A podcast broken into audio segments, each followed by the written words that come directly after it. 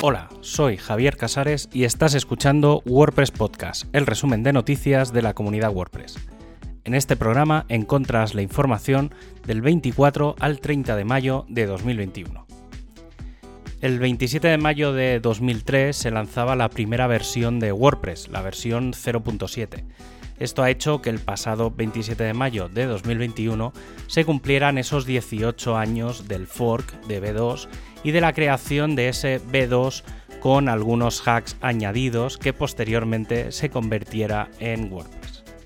Como celebración se ha lanzado una página llamada nuestro viaje a mover el 40% de la web y que tenéis disponible desde el blog de WordPress España. Y este aniversario ha venido acompañado de la última versión de Gutenberg, la 10.7, que ha aterrizado y será lo último que veamos incluido en WordPress 5.8. Algunos de los cambios más destacados y que ya están disponibles en el plugin es la vista de lista que ahora será persistente. Esto significa que cuando despleguemos la lista con todos los bloques, se quedará en el lateral y podremos navegar por los bloques sin que se cierre. Además, veremos que en los laterales de la pantalla nos aparece la posibilidad de arrastrar la ventana de forma lateral, convirtiendo la ventana en un sistema adaptativo que nos permitirá ver el editor en la escala que queramos, ya sea para escritorio, tableta o móvil. A nivel de diseño, se han incluido en muchos bloques herramientas para gestionar el espacio o mejoras en los colores. Y hablando de colores, ya se ha incluido el nuevo sistema Duotone para imágenes y vídeos. Al añadir una imagen podremos añadirle una capa que añada filtros de colores a las imágenes sin tener que cambiar la imagen de por sí, ya que se limita a ser un efecto de color. Y como último gran cambio, ya están disponibles los patrones desde el directorio de patrones que, aunque aún no está disponible al público, esta iteración va a permitir su funcionalidad, por lo que cuando comiencen a cargarse elementos, todos los usuarios los tendrán disponibles desde el editor. Ahora solo queda esperar unos días a tener la primera versión beta de WordPress 5.8 y que se incorporen los cambios de las últimas 8 versiones de Gutenberg en el editor de bloques y que llegará el próximo 8 de junio. El equipo de Core ya ha anunciado algunas de las cosas que se quedarán atrás en WordPress 5.8 en lo que se refiere a bloques. Por un lado tenemos el Navigation Block y en general todo lo que tiene que ver con la nueva Navigation Screen además del Post Author Block. Aunque por otro lado se ha dejado lista la versión 1.0 de los estilos globales y el editor de widgets.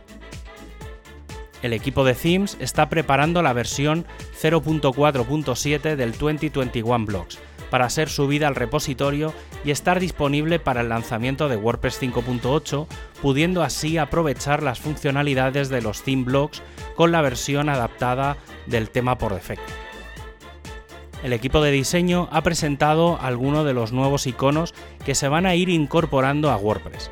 El modelo de uso de los dashicons ha quedado obsoleto y ahora se van a incorporar los iconos en formato vectorial y en futuras versiones se irán incluyendo nuevos. El equipo de training ha propuesto añadir dos nuevos roles al sistema.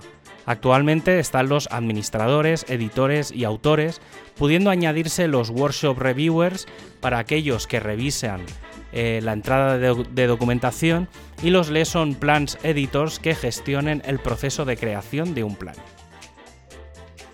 El equipo de Openverse va a comenzar sus reuniones semanales a partir del martes 1 de junio y lo hará repasando el estado del proyecto y planteando la revisión de las APIs de audio.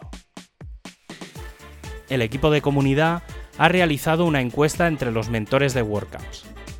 La mayoría de los 49 van a seguir mentorizando este 2021 y 2022 cuando se plantea que vuelvan los eventos en persona, aunque se han planteado algunas mejoras, como más formación y la traducción del handbook a otros idiomas.